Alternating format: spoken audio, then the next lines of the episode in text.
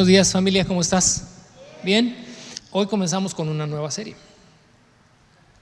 Vamos a regresar a números capítulo 6 y vamos a tratar de revisarlo de manera que la próxima semana, en la segunda y la tercera parte, es una serie de tres, solamente de tres este, capítulos, podamos hilar toda la idea completa. Así que vamos al capítulo 6. Vamos a transcurrir de los versos 1 al 24. Nuestro tema de hoy, pues, una nueva identidad. ¿Cómo se llama la serie? Pues la serie es Gedeón, una historia de valor y esfuerzo. Y quiero que subrayes esto, que es una historia de valor y esfuerzo, no una historia de poder. No es una historia de poder, es una historia de valor y esfuerzo. ¿Cómo vamos a relacionar esta serie con la serie que recién terminamos de el drama de, de Balaam? En el drama de Balaam concluimos en, en sus tres capítulos con esta determinación de amar y de ser celosos por la santidad de Dios. Yo espero de verdad que ninguna de estas cosas se vuelva una letra muerta en ti, sino que realmente a través de estas enseñanzas que el Señor trae a nuestra vida, traiga y genere convicciones.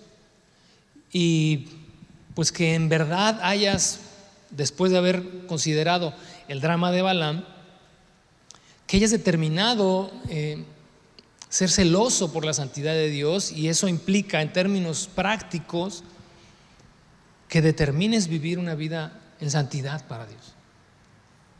Porque sin santidad nadie verá al Señor. Así que si nuestra vida cristiana no va avanzando hacia eso, hacia hacer precisamente eso, hombres y mujeres santos delante de Dios, o estamos atorados en el camino o quizás ni siquiera hemos comenzado a caminar. Debe haber un deseo en nosotros por buscar y anhelar la santidad de Dios. Creo que eso es o tendría que ser algo natural en una persona en la que habita el Espíritu Santo. Dice la Escritura que Él nos anhela celosamente y no desea compartirte con nadie, con nadie. De ahí pues que esta serie que, hoy comienza y, que va a ser, pues son dos series, ¿verdad? Pero ambas, comenzando esta, la historia de Gedeón, son personajes del libro de los jueces. Hoy tenía una introducción eh, audiovisual, pero la voy a omitir, son nueve minutos, entonces quiero hacerte solamente un resumen de lo que desarrolla el libro de los jueces. Y el libro de los jueces no es otra cosa sino la historia de un periodo en el cual Dios gobernó a Israel a través de personajes llamados así, jueces. No eran propiamente reyes, eran personajes que libraron batallas a favor del pueblo de Israel para librarlos de mano de sus enemigos. Han transcurrido más o menos 150, 200 años entre el tiempo en el que Josué introduce al pueblo de Israel a la tierra prometida. Eh, cuando, estudiamos el drama de Balaam, ahí todavía vimos parte del éxodo, todavía está Moisés dirigiendo al pueblo, lo está llevando hacia la tierra de Canaán eh, vimos este encuentro entre los israelitas y los eh, cananeos, en este caso los amonitas y los madianitas, y cómo terminó aquella historia. Y después de eso y hasta este punto de números de jueces capítulo 6, pues hay décadas de por medio. Y uno esperaría o uno supondría que el pueblo de Israel ha logrado ser y hacer aquello para lo cual Dios los llamó, una nación santa. Esa fue la, prescripción desde el principio. Quiero hacer de ti un pueblo diferente. Quiero hacer de ti una persona diferente. Tienes que ser diferente al resto del mundo. Porque eres parte de un pueblo escogido. Un pueblo llamado por un Dios que es santo. Pero llegamos al libro de los jueces y nos encontramos todo lo contrario. Nos encontramos a un pueblo decadente, nos encontramos a un pueblo idólatra, hablando del pueblo de Israel, que una y otra y otra y otra vez se revela contra Dios, Y entonces la mano dura del Señor, como lo vimos en el drama de Malam, viene otra vez para corregir al pueblo a través de dificultades, a través de enfermedad, a través de guerras. El pueblo reacciona, entiende, se aliviana un rato y luego otra vez la misma historia y otra vez la misma historia de decadencia, de prosperidad, luego de decadencia y luego de prosperidad. Y cualquier parecido con la realidad es mera coincidencia. ¿No? Este sube y baja de los cristianos, este sube y baja de los hijos de Dios, de a veces estar hasta arriba. Señor, hoy te entrego mi vida entera, hoy por ti. No, hombre, yo viajo al otro lado del mundo de rodillas.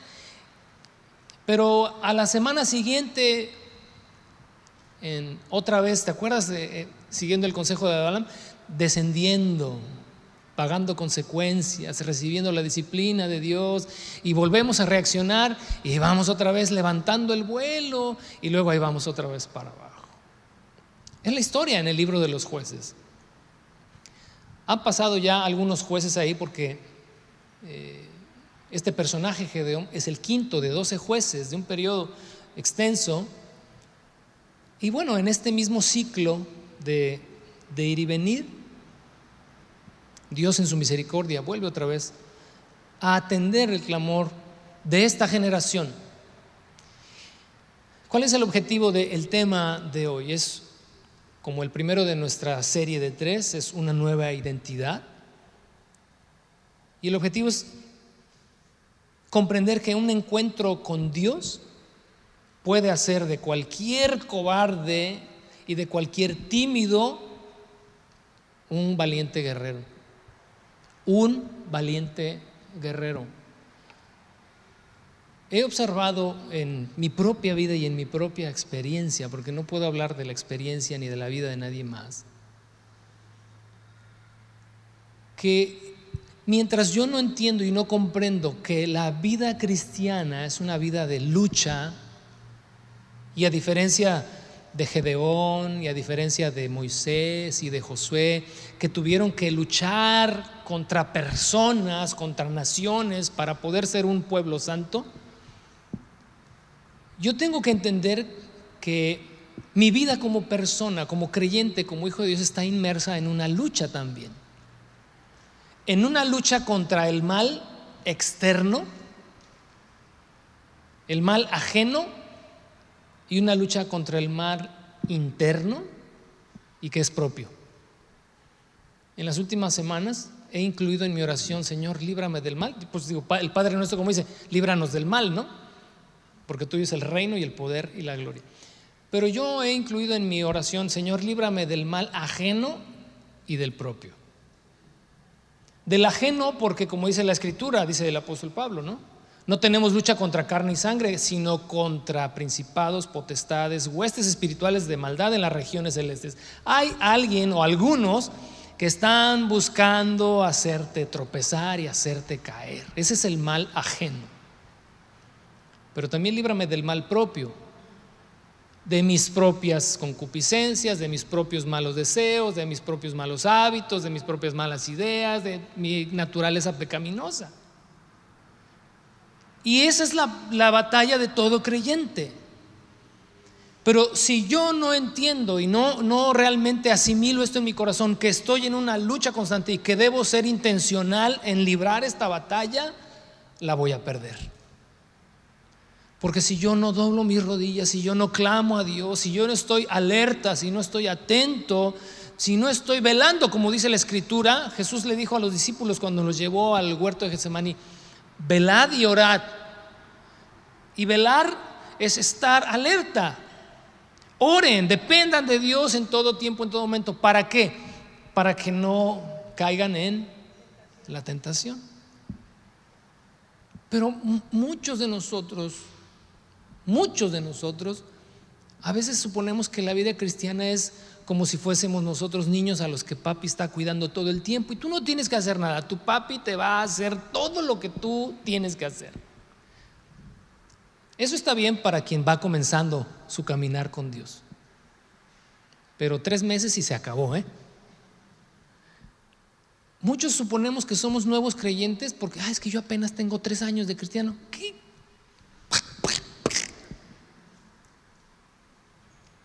O sea, eres recién nacido tres meses.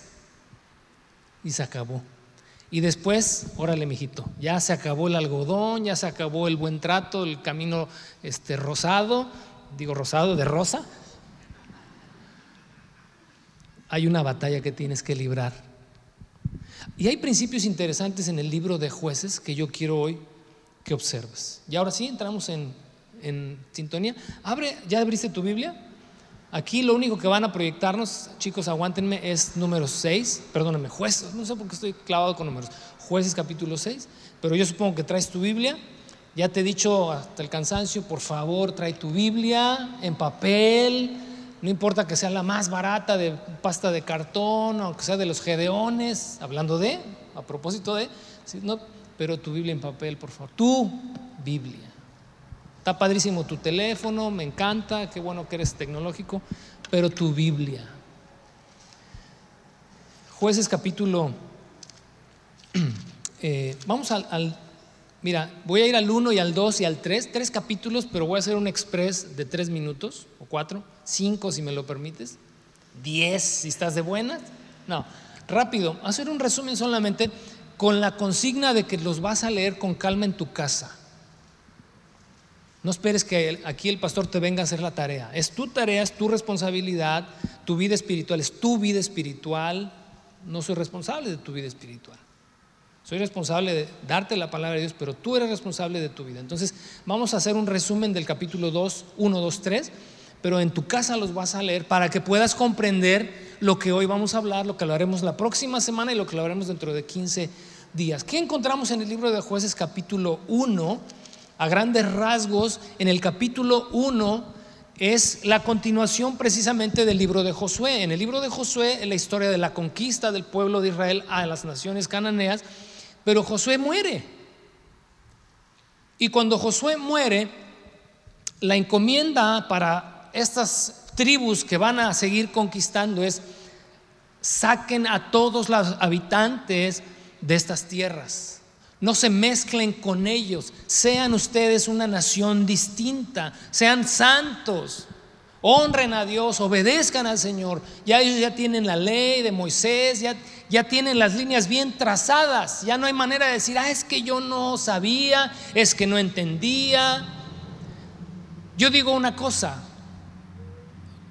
tú circulas por nuestra ciudad, para quienes nos escuchan de otras partes, vivimos en Ensenada, Baja California, México. Uh. donde las calles, ¿verdad? Donde las calles son otra onda. Pues sí o no son otra onda. Pero yo digo algo, si tú, si yo vengo manejando y digo, a ver, si aquí yo me quisiera circular en sentido contrario, literalmente, en el, en el, flujo, en contraflujo, digo, aquí nadie me puede decir que no y nadie me puede decir que estoy mal. ¿Por qué crees? Porque no hay rayas. Las rayas son imaginarias. Y todos los ciudadanos, qué curioso, ¿eh? el mexicano es, nos van a robar los rusos. Somos súper tan inteligentes que sabemos por dónde circular a pesar de que no hay rayas pintadas. ¿Sabes cuáles son nuestras rayas? El polvito que queda a la mitad. ¿No? Esa es nuestra raya, ¿no? de ahí para allá es el, el flujo contrario. Pero si tú decidías, yo he pensado, a ver, si un día dice, me quiero venir de este lado, no hay ninguna raya en medio, simplemente una plancha con cien mil hoyos. Fíjate, en la vida sin Dios, circulamos así por donde podemos y jalamos como podemos, porque no sabemos, porque no hay un orden. Pero ¿qué tal cuando comienzas a circular por calles bien pintaditas? Dime si o no en automático todos nos alineamos. Porque está todo, hay un orden y, ya, si, si, te brincas al otro carril, ya el de tránsito te agarra y... Mira, ha habido vueltas en U que el de tránsito te para y le dices, pues es que discúlpeme, ya sé que está mal, pero aquí no hay una raya. Y ok, nada más no lo haga. No te pueden infraccionar porque no estás violando nada. No te estoy dando malas ideas, ¿eh? Ahora te digas, es que el pastor me dijo que yo podía. No, no, no es por ahí la onda. esta generación ya tiene todas las rayas bien pintaditas. Sabe qué es lo que tiene que hacer y sabe qué es lo que no tiene que hacer. Y aún así deciden cohabitar con estos cananeos y adoptar sus costumbres y adaptarse a su manera de ser y de vivir. Y entonces en el capítulo 1, fíjate, me vas a seguir, pero solamente lo que yo te haga como observación. En el, en el verso 19, fíjate, del capítulo 1, dice, el Señor estaba con los de Judá y ellos tomaron posesión en la zona montañosa, pero no lograron expulsar a los habitantes de las llanuras. Luego el 21, sin embargo, la tribu de Benjamín no logró expulsar a los jebuseos. Versículo 27, la tribu de Manasés no logró expulsar a la gente que vivía en Betzán versículo 29, la tribu de Efraín no logró expulsar a los cananeos. Verso 30, la tribu de Zabulón no logró expulsar a los habitantes de Quitrón y de Naal. Verso 31, la tribu de Aser no logró expulsar a los habitantes de... Y luego verso 33, asimismo la tribu de Neftalí no logró expulsar a los habitantes de Metzeben Betsemes, en verso 34, en cuanto a la tribu de Dan, los amorreos los obligaron a retirarse a la zona montañosa y no los dejaban descender a las llanuras. Los amorreos estaban decididos a quedarse en el monte, etcétera, etcétera.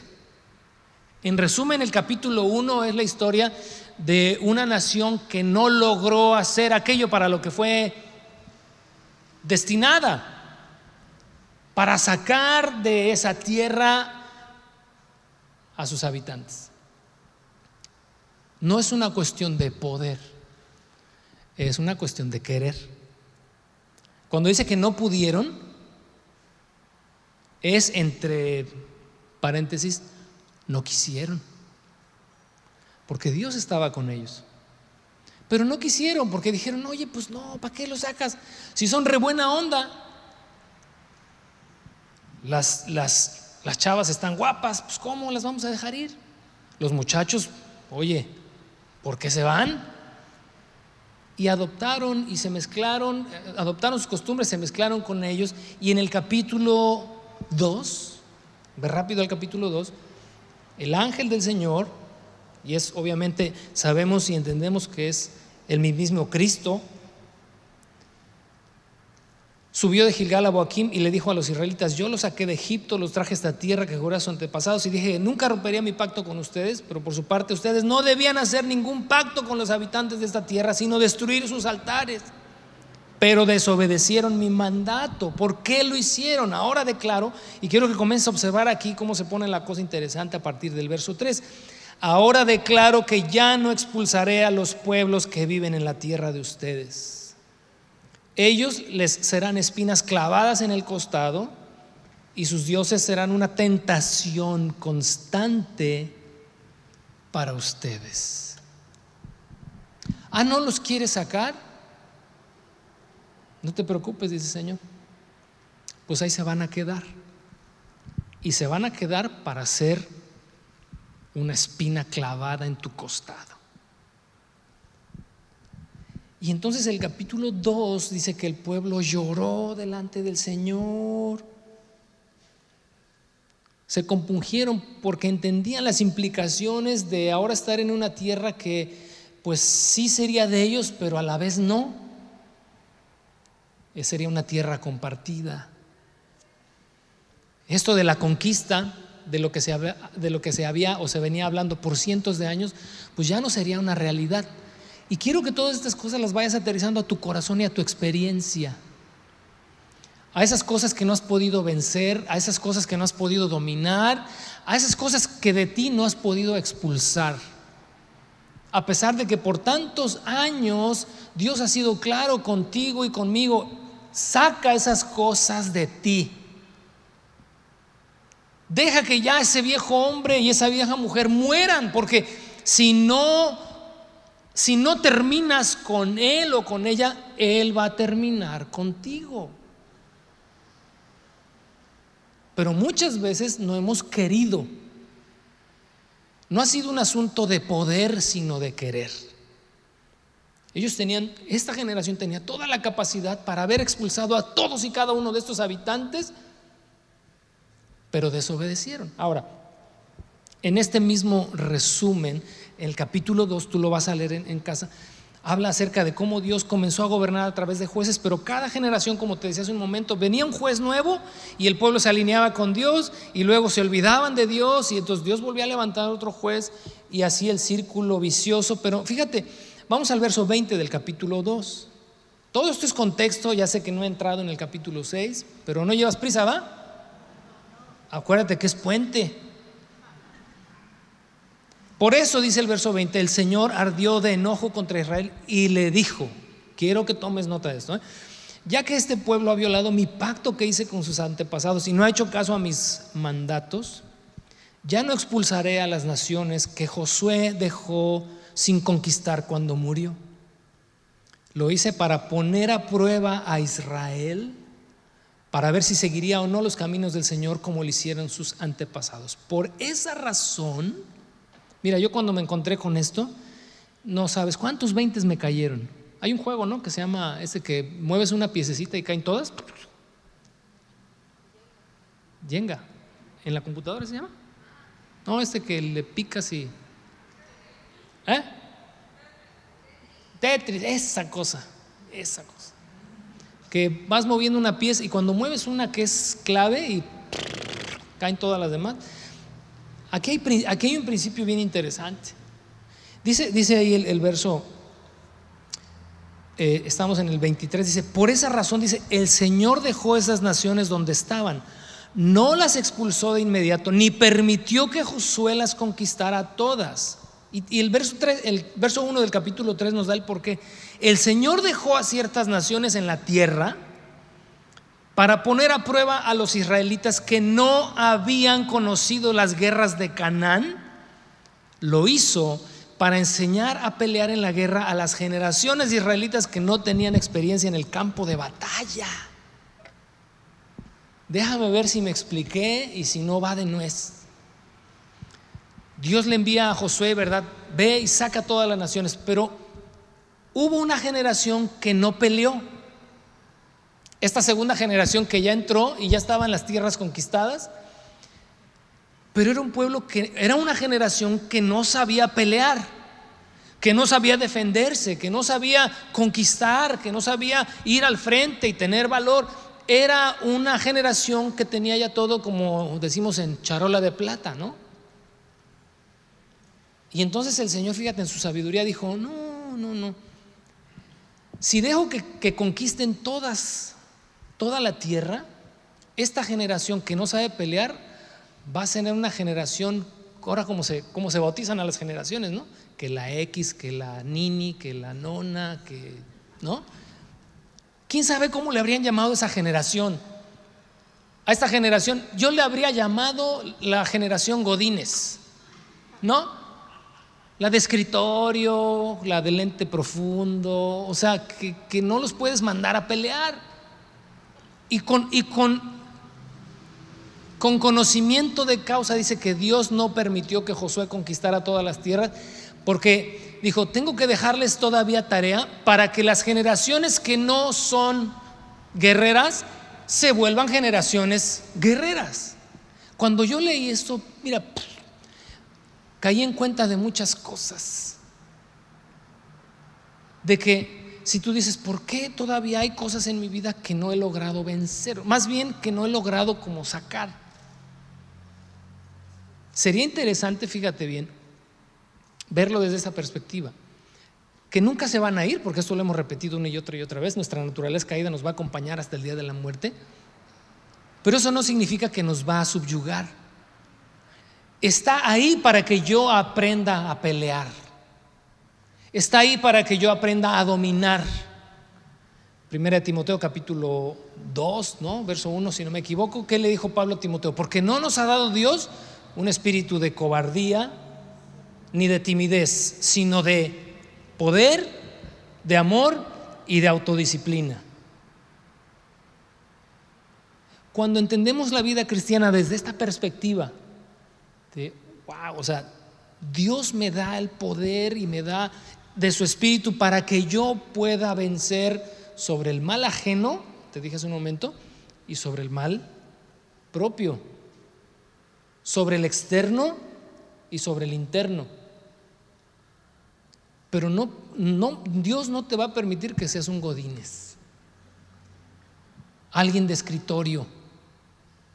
Tenemos que aprender a librar nuestras batallas. Cada uno de nosotros libra sus propias batallas. El problema no son cuántas batallas libres. El problema es si siempre estás derrotado y derrotado y derrotado y derrotado y derrotado. Y entonces tu cristianismo es un cristianismo de sobrevivencia. Sobrevivo. Hijo, ya llegué un domingo más. Ya. No, no creo que hayamos sido llamados a eso. Y esto no es una plática de superación personal. Son principios en la escritura en los que tú y yo tenemos que entender que Dios nos ha dado, ahora sí vamos a entrar en el tema después de media hora, una nueva identidad. Dios nos ha dado una nueva identidad. Vamos al capítulo 6 ahora sí. Esto es contexto. Para que podamos comprender el capítulo 6, pues era necesario darle una pasadita a todo esto que acabo de decirte. Vamos a separar, a, a dividir el capítulo 6 en cuatro puntos. Acuérdate que nuestro título es, repítelo conmigo, una nueva identidad. Y esto respondería a la pregunta pues de quién soy, ¿no? ¿Quién soy en Dios? ¿Quién soy en Cristo? El punto número uno es que, para los que están anotando, siempre tira la cabra al monte. Ese es el primer punto. Debo tener claro una cosa. Siempre mi carne tira para abajo. En otras palabras, siempre tira la cabra al monte. Nunca esperes que en tu naturaleza carnal haya el deseo de buscar a Dios, haya el deseo de ser un hombre de Dios, para Dios, de anhelar la santidad. En tu carne olvídalo, jamás. Jamás. Por eso es necesario entender que estamos en una lucha y que sí combato contra el enemigo externo, pero también contra mí mismo, contra mi propia naturaleza, contra mi propia indiferencia, contra mi propia carnalidad, etcétera, etcétera, etcétera. Y eso es lo que vemos en los primeros versos. Vamos a leer del 6, perdóname, del 1 a la mitad del verso 6. Los israelitas, y entre paréntesis, para variar, hicieron lo malo ante los ojos del Señor. Entonces el Señor los entregó a los madianitas durante siete años. Los madianitas eran tan crueles que los israelitas hicieron escondites en los montes, en las cuevas y en lugares fortificados. Cada vez que los israelitas sembraban sus cultivos, venían saqueadores de Madián, de Amalek y del pueblo del oriente y atacaban a Israel. Acampaban en territorio israelita y destruían las cosechas en la región, hasta la región de Gaza. Se llevaban todas las ovejas, las cabras, el ganado y los burros y dejaban a los israelitas sin qué comer. Estas multitudes enemigas que venían con sus animales y sus carpas eran como una plaga de langostas. Llegaban en numerosas manadas de camellos, imposibles de contar, y no se iban hasta que la tierra quedaba desolada. Así que Israel se moría de hambre en mano de los madianitas. Qué irónico este punto de la historia porque nuestra serie anterior, el drama de Balaam, terminó con, con la matanza de los madianitas, ¿te acuerdas? Números 25, ¿no? 26. Aquel día cuando por consejo de Balaam, el pueblo de Israel cayó en la inmoralidad, se entregaron al placer, adoraron, ¿verdad? a los, a, los dioses, a Baal, etcétera, etcétera. Y cuando, cuando aquel eh, hombre, ¿verdad? Eleazar atraviesa a este israelita que llevó a su carpa a una madianita, Dios, ¿te acuerdas qué fue lo que dijo de él? Dice, él entendió mi celo. Por eso su sacerdocio dice, va a trascender. Y entonces en ese momento Dios le dice a Moisés, ve y aniquila a los madianitas, y entre los cuales estaba ya Balaam, ¿recuerdas todo esto? Y aniquila los dice, porque con engaño, con, con ahora sí, como, como decimos, con alevosía y ventaja, engañaron al pueblo y lo hicieron pecar. Ve y acaba con ellos. Y aquella historia es una historia con un buen final. Pero 200 años después nos encontramos que los papeles se invierten. Aquellos madianitas que fueron derrotados, aquellos amonitas que fueron vencidos, ahora son los que están subyugando otra vez al pueblo de Israel. ¿Por qué? ¿Por qué los papeles se invierten? Bueno, ya te hablé de estos ciclos, ¿verdad? El pueblo de Israel otra vez volvió a alejarse de Dios, volvió a separarse del Señor y entonces aquellos que en un momento fueron vencidos ahora son los vencedores. ¿Lo ubicas esta escena en tu propia vida? ¿En tu propia experiencia? Aquello que decías, no, no, no, o sea, incluso lo juzgabas con toda facilidad en otros. ¿Cómo, se atrevió este a dejar a su mujer, no?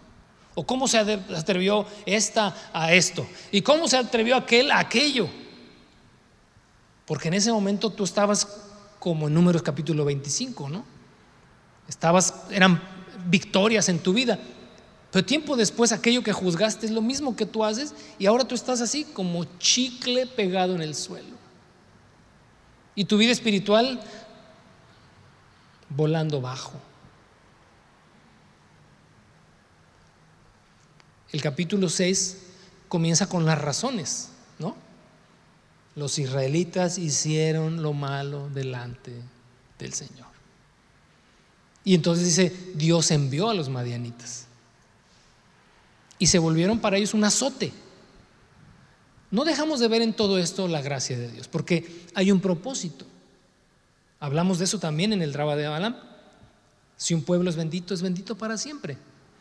Pero si ese bendito pueblo se aleja del Señor, pues agárrate porque ahí viene el chicotazo, ¿no?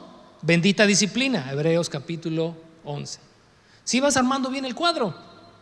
Bueno, aquí Dios manda a los madianitas con la finalidad de azotar al pueblo de Israel y dice que lo hizo por siete años. A mí me llama la atención y también, mira, tengo cinco razones para esto, que cuando Dios determina castigar, a veces dice tanto tiempo y no hay poder humano que haga que ese tiempo sea más corto. Y muchos de nosotros hemos entrado en la disciplina de Dios en periodos que Dios ha determinado. Y mejor, ¿sabes qué? Como dice el dicho. Exactamente, así dice el dicho, flojito y cooperando. Ya mejor, mejor agárrate bien el pantalón o bájatelo y que te zumben sabroso y espero que nadie siga con ese conflicto de que Dios no castiga. Aquí Dios determinó siete años. ¿Por qué te digo esto de los periodos? ¿Te acuerdas cuando los eh, estos este, espías fueron a, ¿verdad? 40 días duró el tiempo que fueron a, a incursionar en lo que sería la tierra prometida y regresaron a los 40 y dijeron, no, es una tierra que no se puede conquistar. Que... La cobardía, ¿eh? La cobardía, ¿sabes que es muy mal vista delante de Dios? Lee el libro de Apocalipsis, dice que los cobardes no entrarán en el reino de los cielos. Yo espero que alguna vez hayas preguntado, ¿y qué significa que los cobardes no entran? ¿De cuáles cobardes habla? ¿Cobardes a qué? A conquistar. A los que dicen, no, esto de la vida cristiana no es lo mío, está muy difícil, esto no es lo mío. Hay que estar peleando con sus propios deseos. No, no, yo mejor, mejor vivo y a mi manera.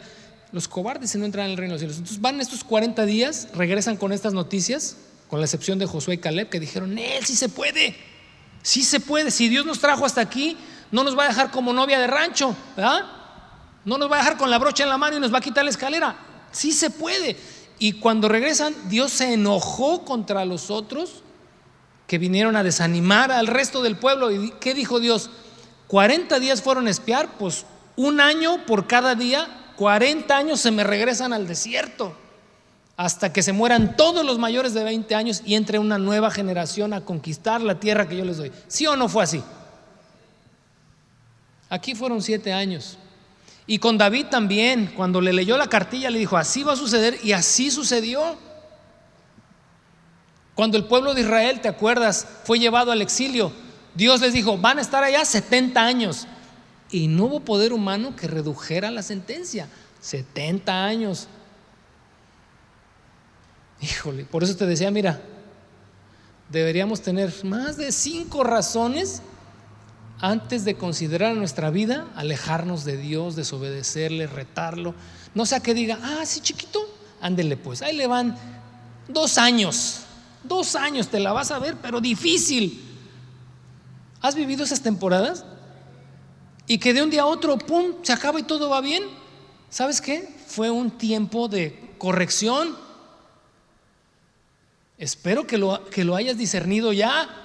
No fue la mala suerte, no fue la mala racha. Si eres creyente no hay ni mala suerte ni mala racha. Tienes un Padre en los cielos que si te vas por la izquierda, te va a traer de las orejas y si va a determinar un tiempo de escasez, un tiempo de sufrimiento, lo que sea, para que aprendas, así va a suceder.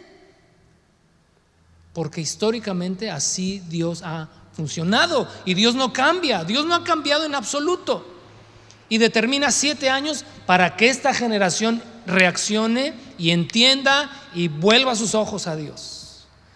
Porque el punto uno, ¿cuál es? Siempre tira a la cabra para el monte. ¿O no? Aléjate tantito de Dios y vuelves a ser el mismo o peor de lo que eras antes.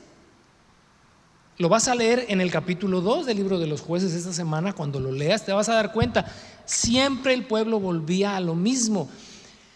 El apóstol Pablo, yo espero que si conoces un poquito de su vida, tengas como un diagnóstico de su personalidad. ¿Cuál es la personalidad de Saulo de Tarso? O sea, antes de encontrarse con Cristo. Un hombre, ¿cómo lo definirías tú a Saulo de Tarso? Me refiero a su personalidad implacable, rebelde, violento, insensible, incrédulo. Hay una que es muy particular, que lo define a él como un hombre orgulloso. Hablo de los, de los defectos de carácter. Un hombre orgulloso y soberbio. Es Saulo de Tarso, si tú observas, digo, para los que son psicólogos, pues ahí tienen rato ahí para entretenerse. Porque aún después de encontrarse con Cristo, él mismo reconoce cuál es su debilidad. El sentirse más que los demás. Cuando habla de, tengo manera de sacar mis credenciales, pero pues, como, como entendiendo, ¿verdad? Que tiene que humillarse, pero las guardo para que Nadie diga de mí más de lo que ve en mí. O sea, él mismo se, se forza a sí mismo a ser humilde porque en lo natural era orgulloso. Era soberbio. Cuando recibe estas visiones relatadas en, en Corintios, dice, para que estas visiones no me hicieran sentir así, como me gustaría sentirme, dice, me fue dado un aguijón en mi carne un mensajero de Satanás dice que me... Imagínate esas bofetadas de Doña Lucha, no, pállese, órale, no. Para que, dice, las revelaciones no me exaltaran sobremanera. Y yo, dice, le he rogado al Señor, quítame este aguijón. ¿Y qué es lo que el Señor me ha dicho? Mi gracia es suficiente. Porque mi poder se perfecciona a través de tu debilidad. Por tanto, dice, pues ya, sin algo me gloriaré, serán mis debilidades para que repose sobre mí el poder de Cristo. De eso hablaremos las próximas dos semanas. Se va a poner bien interesante esta serie. Pero acá, volviendo al punto de siempre tira la cabra al monte, si te alejas del Señor, vas a volver a las andadas. A aquello que te caracterizó antes de Cristo, vas a volver por el mismo caminito. No vas a ser cosas nuevas. Vas a repetir los mismos patrones. Punto número dos. Hay que levantar la mano. Punto número dos. Hay que levantar la mano. Punto número uno. Ese es nada más para que no te duermas, ¿eh? No creas que. Punto número uno, siempre tira la cabra al monte. Y si sé cuáles son mis debilidades y si estoy cediendo a mis debilidades, punto número dos, levanta la mano. ¿Qué significa levanta la mano? Pide ayuda. ¿Qué dice la segunda parte del verso 6 hasta el verso 10? Entonces los israelitas clamaron al Señor por ayuda. Cuando clamaron al Señor a causa de Madián, de este aguijón, de esta tremenda situación que los hizo entrar en hambre, en desesperación, por siete años, el Señor les envió un profeta, quien dijo al pueblo de Israel, esto dice el Señor, Dios de Israel, yo te saqué de la esclavitud en Egipto, te rescaté de los egipcios. Mira, déjame hacer una paráfrasis. ¿Qué es una paráfrasis? Te voy a releer esto de una forma diferente para que agarre más sabor. Tú de todas maneras ves siguiendo tu lectura, pero te voy a hacer una paráfrasis a ver si me sale. Verso 7, va, va de nuevo. Cuando clamaron al Señor a causa de la problemática en la que estaban viviendo y de la situación tan difícil y de las consecuencias de sus errores y de sus pecados, dice, el Señor les envió su palabra y le dijo a, ponle tu nombre ahí, a fulanito, a menganito, a perenganito, esto dice el Señor, Dios de Israel. Yo te saqué de la esclavitud del mundo. Te rescaté de Satanás y de este reino de tinieblas y de todo lo que te oprimía. Expulsé de ti todos estos malos hábitos y perdoné todos tus pecados. Te di sus tierras porque te di una tierra a ti por herencia. Te, di, te hice una nueva criatura. Te dije, yo soy el Señor tu Dios. No debes ah, adaptarte al tiempo presente, no debes comprometer tu integridad, debes ser una persona diferente, debes vivir en santidad. Pero no me hiciste caso, maestro. ¿Te suena más o menos así como, ay, jolo, creo que esto ya me lo han dicho más de una vez? Verso 11. Ah, no, perdón, dijimos que hasta el 10, ¿verdad? hasta el 10. Pero no me hiciste caso. Y sabes, las condiciones tan desfavorables, tan tristes y tan lamentables que el pueblo de Israel vivió, fueron de alguna manera lo que los impulsó o los obligó o los forzó a clamar por ayuda. Por eso decía, la gracia de Dios nunca se aparta de sus hijos. Nunca se aparta de sus hijos. Si Dios nos corrige, tiene un objetivo, volver otra vez nuestro corazón hacia Él. Por eso dice el escritor a los hebreos, bendita disciplina. Y qué bueno dice que Dios nos disciplina, significa eso que nos ama. Me llama la atención que hayan tardado siete años estos en reaccionar. Y a veces habla de lo duro que somos o que suponemos que lo que estamos pasando, lo que estamos viendo, pues es, pues bueno, es porque esto, aquello, pero nunca entendemos que es Dios quien nos está disciplinando y hasta que no volvemos nuestros ojos a Dios y decimos, Señor, pues aquí estoy. Hasta entonces dice, viene su palabra, pero nunca viene sin un te lo dije. A nadie nos gusta que nos digan te lo dije, ¿o no? O sea, a veces cuando ya la regamos decimos, ya, ya, ya, ya sé que pero no me vayas a decir, te lo dije. ¿No? Todavía nos ponemos hasta dignos, ¿no? O sea, no me digas, te lo dije. Porque no nos gusta, pues no a quien le gusta. Pero cuando Dios nos llama a cuenta, ¿sabes qué? Sí hay un te lo dije. Porque como dice a través de Isaías, vengan luego y estemos a cuentas. O sea, nada de que borrón ni cuenta nueva. Equivocadamente déjame te lo digo, esto es un paréntesis que voy a abrir. muy equivocadamente hemos hecho suposiciones de que, no sé, o sea, es que nos vendieron, de repente siento que nos vendieron un evangelio barato. Busca atrás de tu evangelio dónde dice hecho en dónde. Si dice hecho en China, no. Tiene que ser hecho en el cielo. Si no, es una copia barata. Con respeto, con todo respeto a los chinos. Pero ¿sabes qué? Hemos, de repente tenemos esta idea de, de que la regamos y la regamos sabroso. Ah, pero Dios es tan bueno que yo sé que si vengo, me arrepiento, borrón y cuenta nueva. ¿Quién te dijo eso? ¿De dónde sacamos esas conclusiones? Es cierto que hay un borrón y cuenta nueva, pero ¿cuáles son las implicaciones de, ok, cuenta nueva? No, pues es que el Señor Jesús llevó todos mis pecados en la cruz. Ajá, ¿eso qué significa? Que puedes hacer y deshacer y nunca pagar por ello. Discúlpame, pero no. No. Si me rebelo contra Dios, por causa de Cristo, Él me va a perdonar y porque soy su hijo, soy bendito, todo lo que ya hablamos. Pero cuando habla Hebreos 11 acerca de la disciplina, es, ok, borrón y cuenta nueva, pero espérame. El barazo no, no eso, ¿cuándo te dije que no? Pero aquí nosotros tenemos un problema. Hacemos del Evangelio, hacemos de Dios, pues algo muy sencillo de, no, pues ya, ya, Él ya me perdonó. Significa que todo lo que haya hecho de ayer o de este momento que me arrepentí para atrás, Ahora otra, no, pues sabes qué, qué fácil. ¿Qué, evangelio tan cómodo, ¿no? Vengo, me arrepiento y otra vez.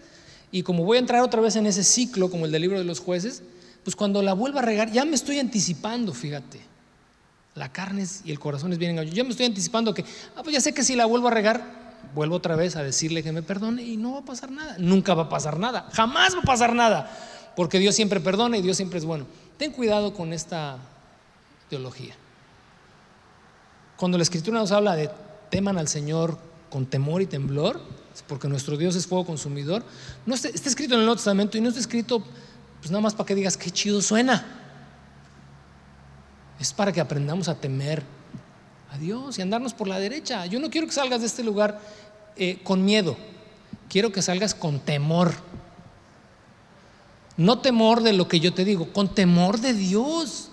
El temor de Dios es el que nos va a librar de alejarnos de Él. Bueno, ya no sé por qué llegué ahí. Para variar. Vengan pronto y estemos a cuentas, te decía. Y entonces el Señor le dijo, bueno, en el verso 10 te rescaté, etcétera, y te dije, pero no me hiciste caso. Punto número 3. ¿Cuál fue el punto 1? siempre tira la cabra al monte. Punto número dos. Ok, punto número tres, y ya estamos llegando al punto central, que es una nueva identidad. Visto con los ojos de Dios. Ya la cosa se empieza a poner suavecita, ¿eh?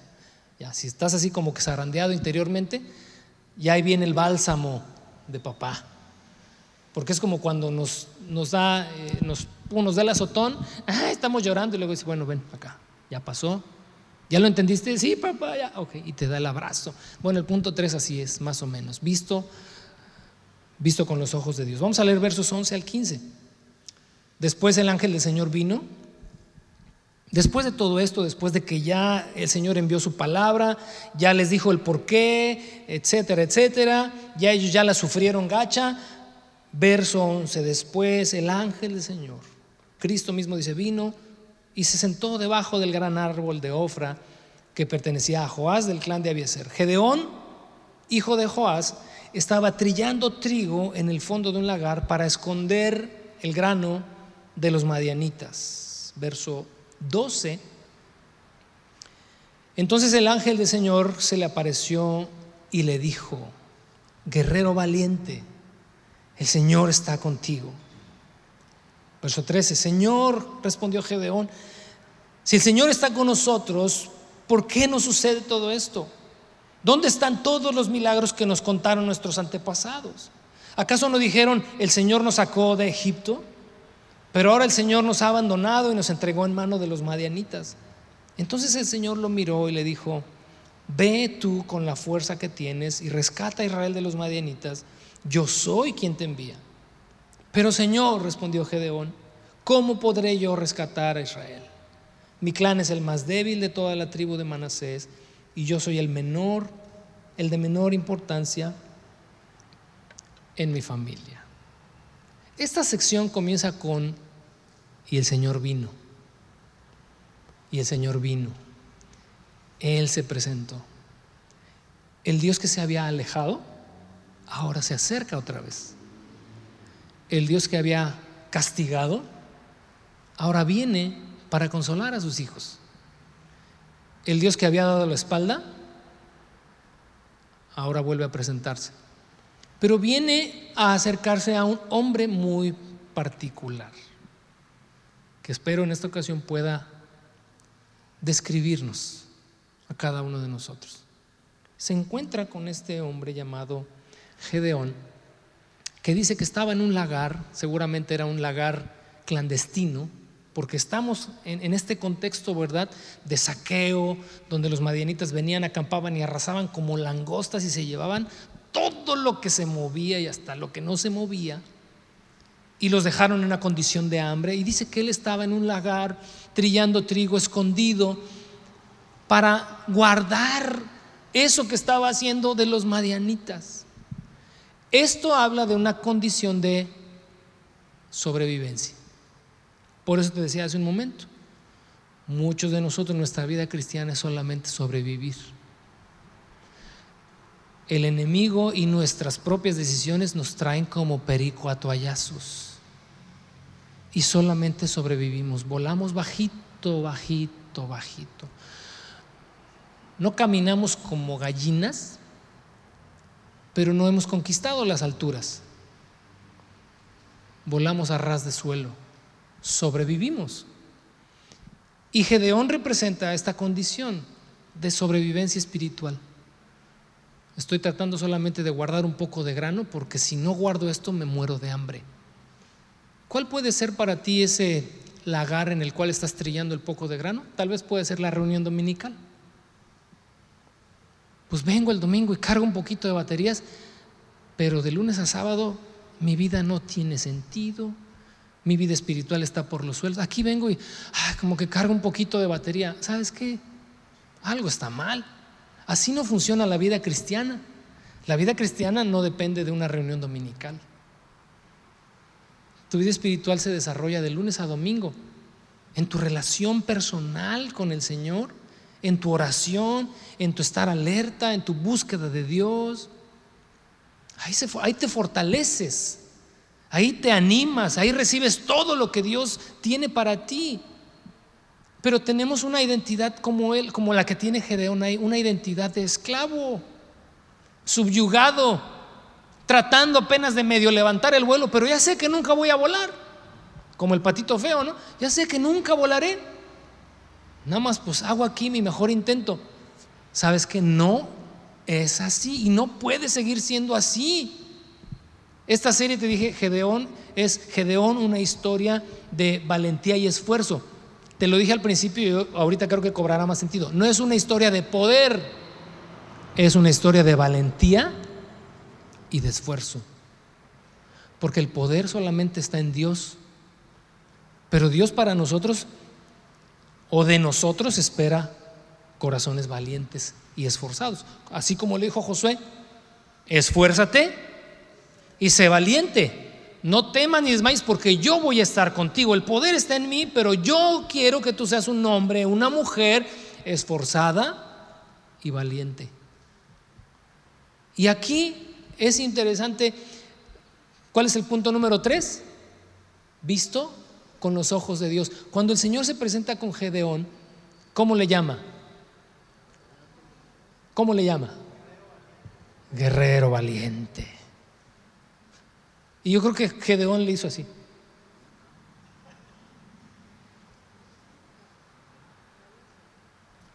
Sí, tú, guerrero valiente. Y Gedeón,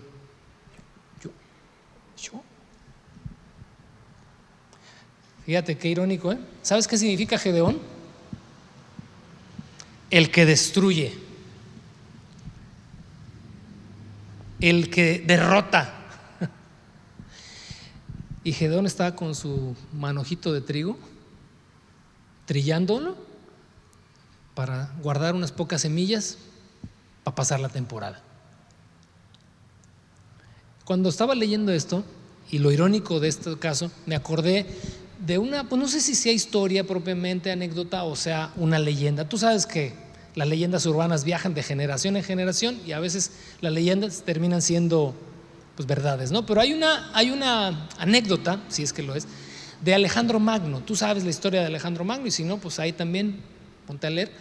Pero este hombre conquistó todo el mundo conocido de su época. Fue, fue conocido precisamente por eso, porque siempre donde quiera que iba era vencedor. Pero tenía super mega terapiados. Yo leí una biografía de Alejandro Magno y digo, wow, o sea, mis respetos para el cuate. Los tenía a sus soldados tan terapiados que si le decía a uno, échate ahí al precipicio, se aventaba al precipicio. Hay más de una anécdota así que se cuenta de Alejandro Magno, pero hay una muy particular que dice que una noche Alejandro Magno no podía eh, dormir. Entonces salió de su carpa a la, mitad de la noche a pensar, a reflexionar, veto a saber cuál sería el contexto ahí, pero sale a reflexionar, a pensar, y entonces se encuentra con un soldado que le tocaba la vigilia, y la pena para un soldado que le tocaba la vigilia, la pena para un soldado que se quedaba dormido, era la muerte. Y entonces va y lo encuentra dormido. Y entonces aquel soldado cuando oye que el emperador se está acercando, se levanta, se seca la baba, ya le estoy echando crema al taco, pero se seca la baba y hace como que está despierto y entonces se acerca Alejandro Magno y le dice, soldado. Y el otro, diga mi señor, ¿sabes cuál es la pena por quedarse dormido? Sí, señor. Soldado, ¿cómo te llamas? Alejandro. Soldado, ¿cómo te llamas? Alejandro. Y por tercera vez, ahora sí como el Señor Jesús a Pedro, ¿no? Soldado, ¿cómo te llamas? Alejandro. Y le dijo, mira Alejandro, o cambias de actitud o te cambias el nombre. ¿Entendiste? Como diciendo, maestro, ¿te llamas igual que yo? Vergüenza te debería de dar llamarte Alejandro. Para nosotros, la identidad de esclavos no corresponde a la identidad que hemos recibido de parte de Dios. El que, el que andemos volando bajo, el que no podamos vencer nuestro mal y el mal ajeno, no corresponde.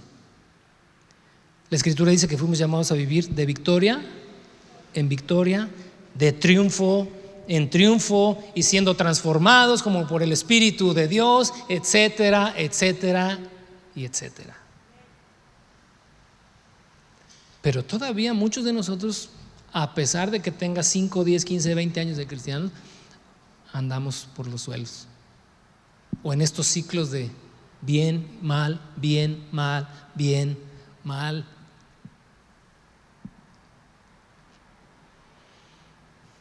Quiero que observes la mentalidad de Gedeón. Vamos al pasaje, ve ahí con tu vista, por favor. El Señor se presenta, fíjate, en el verso 12, porque esto es la, mirada del Señor. ¿Cómo Dios te ve a ti? ¿Cómo Dios nos ve a nosotros? Guerrero valiente. ¿Cuál es la respuesta de Gedeón? Fíjate en el verso 13. Si el Señor. ¿Por qué? Ahí mismo en el verso 13. ¿Dónde? ¿Acaso? Y al final, pero, si tú subrayaras todo esto, verías todos sus argumentos. No, guerrero valiente, pues, ah, por favor. Yo, guerrero valiente, pero ¿cómo? ¿Cuándo? ¿Dónde? ¿A qué hora? Si esto, si aquello, si mira cómo me va. Y entonces comenzamos a vomitar nuestra, nuestra identidad, ¿no? ¿Cómo nos vemos a nosotros? O sea, yo guerrero valiente, hombre espiritual, hombre santo, pues ¿cómo? Luego verso 14, entonces el Señor lo miró. Le dijo, cálmate, maestro, relájate. Ve con la fuerza que tienes.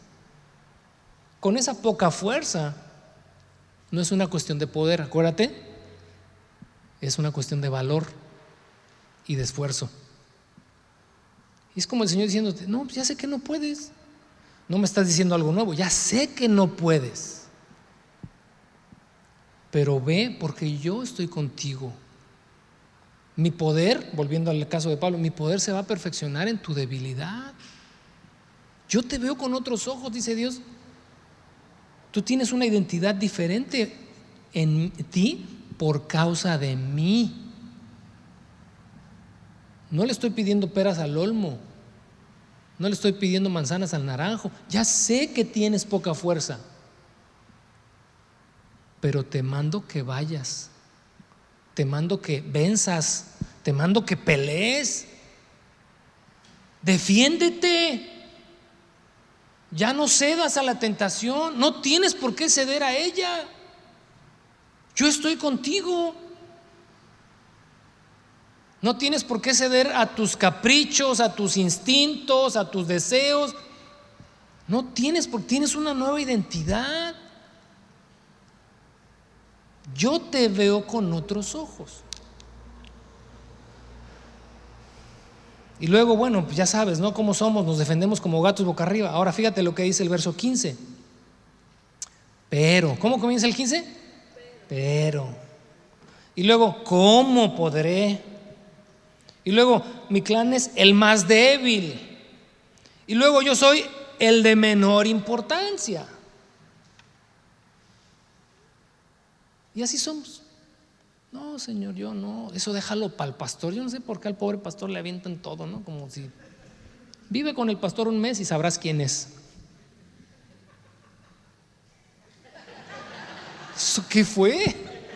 Jesús. ya vivió con usted.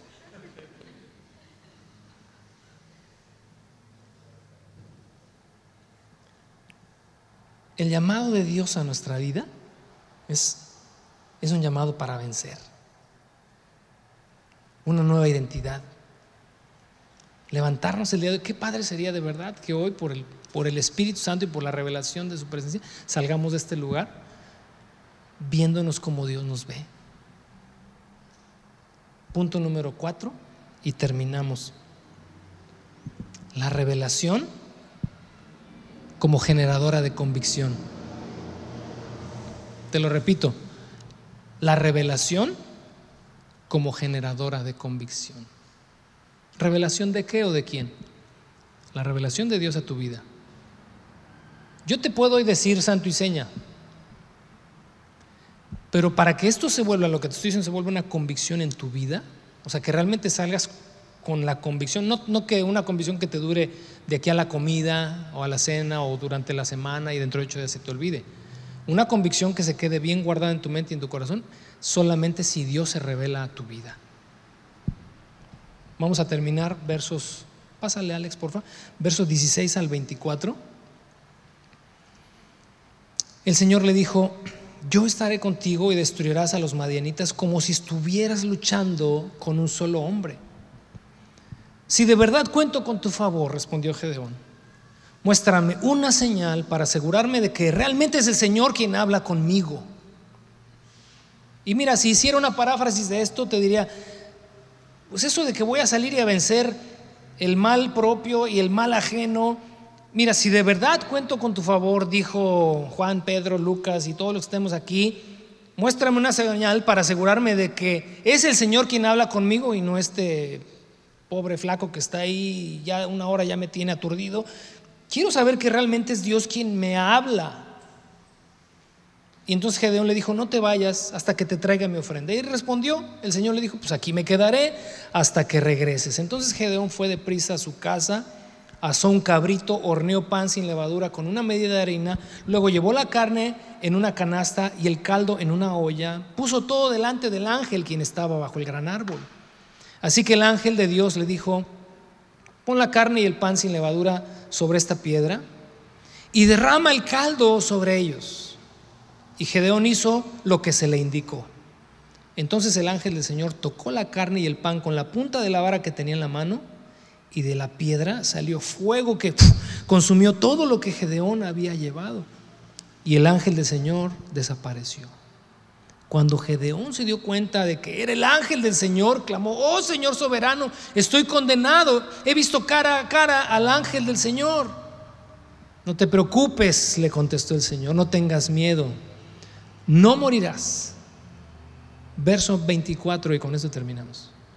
Entonces Gedeón construyó un altar al Señor en ese lugar y lo llamó Yahvé Shalom, que significa el Señor es paz. Este altar sigue en Ofra, en tierra del clan de Abieser, hasta el día de hoy. ¿Qué significa todo esto? Se oye muy bonito para ser cierto. Es demasiado bueno para ser cierto.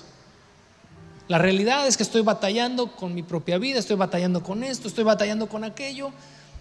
Yo creo que esto no es para mí. Tal vez aplique para el de al lado, para el de atrás, para el de enfrente, pero para mí no creo.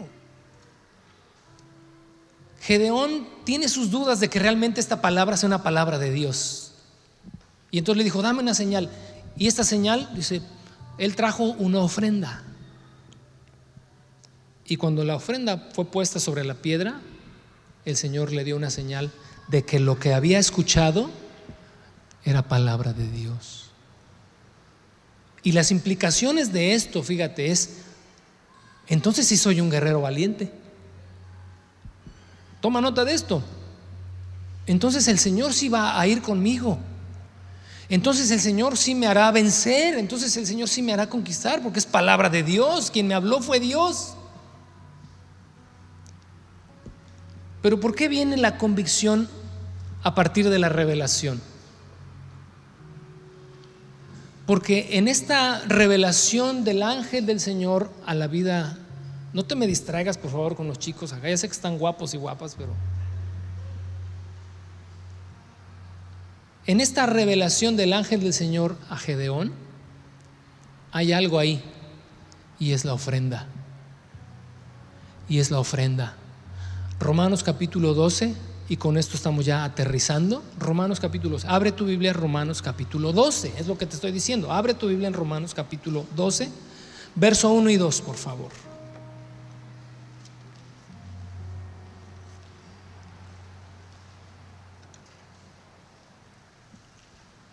Y dije, ya aterrizamos, pero después de aterrizar, ya sabes, mantente en tus asientos mientras bajan los de enfrente. Todavía toma su tiempo llegar a la terminal, ¿eh? no te me desesperes. Cuando un pastor dice, ya vamos a acabar, es ya casi vamos a acabar. No te emociones. Por el tiempo no te preocupes, el tiempo es subjetivo. Puede pasar un año, pueden pasar dos segundos. ¿Cuál es la prisa? Romanos 12, ¿estás ahí? Porque te voy a hablar de la ofrenda. Si no hay ofrenda, no hay transformación. Dios no se va a revelar a tu vida si no hay una ofrenda de por medio. Para quienes nos visitan por primera, segunda vez, dicen, no, ya va a empezar a hablar dinero. Nada que ver. ¿eh? Romanos capítulo 12 dice, por lo tanto, amados hermanos, les ruego que entreguen sus cuerpos a Dios por todo lo que Él ha hecho a favor de ustedes. Que sea un sacrificio o una ofrenda viva y santa, la clase de sacrificio que a Él le agrada. Esa es la verdadera forma de adorarlo. Y luego el verso 2 es como consecuencia de lo primero. No imiten las conductas ni las costumbres de este mundo. Más bien dejen que Dios los transforme en personas nuevas al cambiarles la manera de pensar. Entonces aprenderán a conocer la voluntad de Dios para ustedes, la cual es buena, agradable y perfecta. Todo esto como consecuencia del verso 1. Entréguense todo su ser, espíritu, alma y cuerpo como una ofrenda a Dios. Esa es la forma en la que la convicción viene a tu vida. Cuando realmente dices, Señor, ya me quedó claro, quiero entender y quiero saber que eres tú quien me está hablando, pues aquí estoy, pues. La ofrenda que Gedeón puso ahí en esa piedra representa su propia vida. Aquí está mi vida sobre el altar, sobre tu altar, y no hablo de este altar, hablo de estar en la presencia de Dios y decirle, Dios, mi vida es tuya, te pertenece, tengo poca fuerza, he sido un cobarde, etcétera. Pero aquí estoy, quiero realmente ser un vencedor. Dame una nueva identidad en ti. Y cuando Dios escuche tu clamor, no una oración superficial, cuando escuche tu clamor de que realmente te estás entregando a Él en cuerpo y alma, como dice Romanos 12:2, vas a ser transformado vas a ser transformado y dejarás de ser un o una cobarde que siempre anda nada más medio sobreviviendo y vas a aprender a pelear, así como le dijo a Josué, no te dejé que conquistes todas las tierras porque quiero que esta generación aprenda a pelear. Y si hay debilidades en tu vida que Dios ha dejado ahí intencionalmente para que aprendas a pelear, pues como dijo Pablo, bueno, pues si en algo me gloriaré, serán mis debilidades. Tengo todos los defectos del mundo, gracias a Dios que los tengo porque a través de ellos Dios me ha enseñado a pelear. ¿Capiscaste? Ahora sí, ya vamos ahora sí a aterrizar. Termina el verso 24 después de, de, que Gedeón reconoce que es Dios mismo quien le habló, dice que levantó un altar, puso una ofrenda. ¿Y cómo le llamó a ese altar? Yahvé Shalom, que significa Dios es paz. ¿Por qué llamar a ese altar Dios es paz cuando Dios lo estaba llamando a la guerra? Te digo esto y ahora sí ya cierro. En el pensamiento griego, paz es ausencia de conflicto, es tranquilidad en tiempos donde no hay guerra. Así es como los griegos definen la paz. Y equivocadamente nosotros hemos supuesto que la paz de Dios es ausencia de conflicto. Pero los conflictos no paran. Esta guerra no para, no cesa. Las batallas son todos los días. ¿Dónde está la paz de Dios? Es que la paz, a diferencia del pensamiento griego, la paz de Dios es ausencia de temor en medio del conflicto. Llévate esta porque es dominguera, ¿eh? Es ausencia de temor en los tiempos de conflicto. Jesús dijo, mi paz les dejo, mi paz les doy. No tengan miedo. No tengas miedo. Cuando, cuando Gedón lo entiende tan perfectamente que cuando ofrece este sacrificio a Dios, le pone a este altar el Señor es paz. No está diciendo, ay, ya no va a haber guerra. No, al contrario, comienza, comienzan ahí los trancazos, porque a eso lo llamó el Señor. Ve y con esa tu fuerza libéralos y a la guerra. Él era este agricultor y ahora se convertiría en un juez de Israel, un hombre guerrero. ¿Por qué le pone Yahvé Shalom? Porque él dejaría el temor atrás para entrar en el conflicto con toda la confianza que Dios le da. Ve en paz. Hoy, ve en paz significa para ti eso. Dejo el temor atrás y vamos a entrarle a los cocolazos. Lo que venga esta semana, porque yo no sé mañana cómo arranquemos la semana, ¿eh? O sea, no te voy a mandar como que, ay, que mañana todo va a ser. No, no, no, tal vez mañana te enfrentes a cosas bien difíciles, bien tremendas. Que la paz de Dios gobierne tu corazón y que la ausencia no sea de conflicto, sino que la ausencia sea de temor para que encuentres el valor, la fuerza en Dios para afrontar lo que venga. ¿Estamos? Ponte de pie.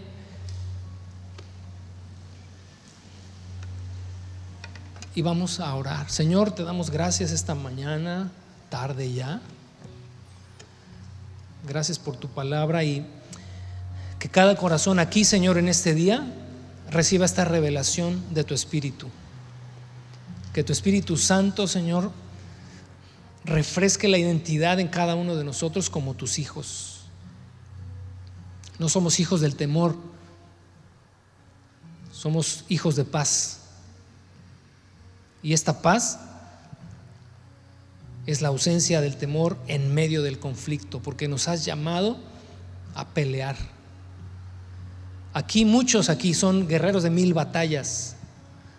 Traen su cuerpo lleno de marcas porque han vivido muchas, muchas experiencias en el campo. Se han enfrentado a gigantes. Algunas veces han vencido, otras veces han caído, pero nunca, nunca los has abandonado. Y aquí estamos, Señor, algunos con muchas marcas ya, otros pensándole todavía si valdrá la pena luchar. Pon en cada uno de los que estamos aquí una nueva identidad, una identidad de hijos tuyos, una identidad de guerreros valientes y esforzados. Que comprendamos que el poder no está en nosotros, sino que viene de ti. Eso nos dirás en las próximas semanas. Gracias Señor. Gracias. Gracias. Amén.